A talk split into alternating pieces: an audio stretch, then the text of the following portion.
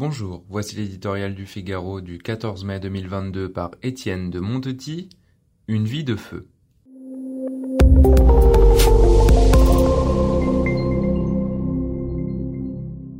Saint.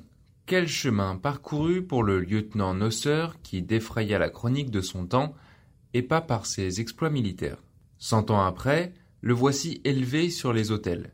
Saint, comme avant lui Paul de Tarse, Augustin, François d'Assise, tous ces hommes frappés un jour par la grâce, autant de fils indignes devenus des piliers de l'Église catholique. Quelques cent ans après sa mort, c'est au pape François qu'il revient de proclamer la canonisation. Cette vie de feu doit lui plaire. Il citait déjà Charles de Foucault dans son encyclique Fratelli Tutti, le comptant parmi les plus grandes figures contemporaines de la fraternité universelle. Plus profondément, l'ermite de Tamanrasset a de quoi séduire François par sa radicalité un homme qui renonce à la vie facile et tente d'imiter au plus près l'exemple de Jésus-Christ. Jusqu'à l'abaissement et au retrait, quelle figure?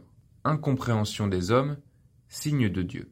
Foucault choisit un ministère au cœur de ce que le pape appelle les périphéries. Qui l'ignore, l'officier explorateur découvrit Dieu en traversant le Maroc musulman déguisé en juif. Ses innombrables écrits le montrent, il voulait témoigner auprès des Touaregs de l'amour du Christ les évangéliser par le seul exemple de sa vie. La conversion du monde passera par la conversion de chacun.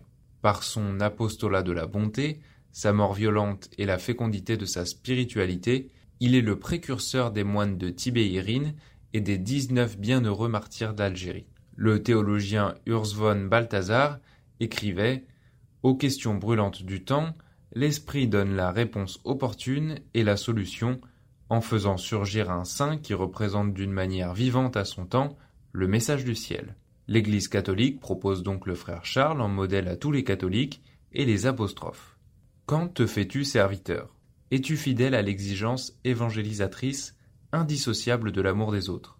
Dépouillement, sollicitude, appel spirituel, l'interpellation, pressante, dérangeante même, n'épargne pas non plus notre société.